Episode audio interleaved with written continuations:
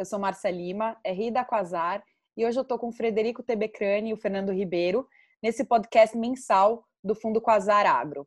A gente vai falar um pouco do relatório mensal do fundo e acho que a gente pode começar é, por um ponto que chamou a atenção dos cotistas é, na distribuição de proventos feito agora no mês de setembro, que foi a queda dos proventos em comparação com o mês anterior. Fernando, eu queria que você comentasse um pouco é, o que aconteceu para essa queda do provento no mês de setembro. Perfeito. É, acho que existem alguns pontos importantes para a gente destacar aqui. É, o primeiro é que a receita imobiliária, ou seja, a receita de aluguel desse fundo, está de acordo com a, com a expectativa em linha com o nosso guidance. É, nesse último mês não foi diferente. O que gerou uma redução da receita total do fundo e, consequentemente, uma distribuição menor de rendimentos nesse mês foi principalmente uma queda da receita financeira. E o, o principal motivo dessa queda foi o desembolso nos últimos dias de junho, mês 6, de cerca de 50 milhões de reais para uma aquisição de ativos da BRF, nossa primeira operação com essa empresa, então. Isso significa que nós rodamos o mês de julho, mês 7, com 50 milhões a menos no caixa e com o CDI também é, menor aí incidindo sobre o caixa do fundo. Vale comentar também a dinâmica N mais 2, que já comentamos em relatórios e podcasts anteriores, que é o fato de que uma receita cujo fato gerador se dá em determinado mês impacta os proventos apenas dois meses depois. Então, é, essa dinâmica ela vale aí não apenas para os aluguéis, como também para a receita financeira nesse fundo. Ótimo. Então a gente já falou das operações que, que foram formalizadas, né?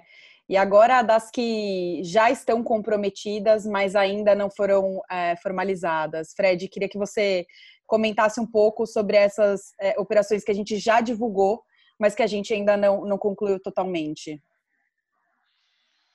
É, tá bom, Márcio. A gente tem duas operações nessa situação, né, que são, foram divulgadas, ainda não estão totalmente concluídas. A primeira é a aquisição de 98 milhões, é, que a gente está comprando três ativos de um terceiro e locando para a BRF.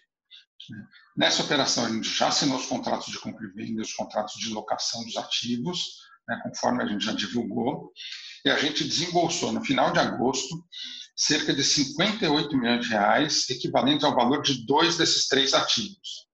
Nossa expectativa é desembolsar os outros 40 milhões né, relativos ao terceiro ativo até o final desse mês de setembro. Essa operação tem um cap rate de 8,6% e o aluguel para os três ativos já está vigente desde agosto. Né? Então, lembrando que isso vai impactar a distribuição de proventos apenas no mês de outubro, no mês que vem. A segunda operação em andamento é a aquisição de um ativo no Paraná, vai ser no formato de sale leaseback. Nesse caso, a gente ainda está em discussão de contratos e, em paralelo, fazendo as diligências no ativo. E nesse processo, a gente teve uma revisão do valor de aquisição, que caiu de 48 milhões para cerca de 42 milhões de reais. E vale ressaltar que, como não teve alteração no cap rate esperado para essa operação, é, o valor do aluguel vai acabar sofrendo uma redução proporcional. Né? E, e, e, no caso dessa operação, a gente acabou revendo a nossa expectativa de assinatura dos contratos, a gente esperava para esse mês, e, e, agora a gente acredita que vai ficar para outubro. Né? É, se isso se concretizar dessa forma, então o aluguel vai estar vigente já em outubro, mas vai impactar proventos só em dezembro. E a gente tem uma nova operação que também está avançando, né? Isso, a gente tem uma operação que está avançando. A gente foi mandatado por uma cooperativa para um, um novo service back. Né? Então, esse mandato, digamos assim, é, é um passo importante no processo. Né? É o que é, nos dá conforto de, de, de comentar que, que, a gente está com essa operação pipeline, mas a gente ainda não pode divulgar maiores detalhes. Né? A gente não tem contratos assinados, né? A gente está contratando os laudos dos ativos potenciais para poder estar é, tá um pouco mais assertivo em termos de valor e estamos avançando nas tratativas comerciais.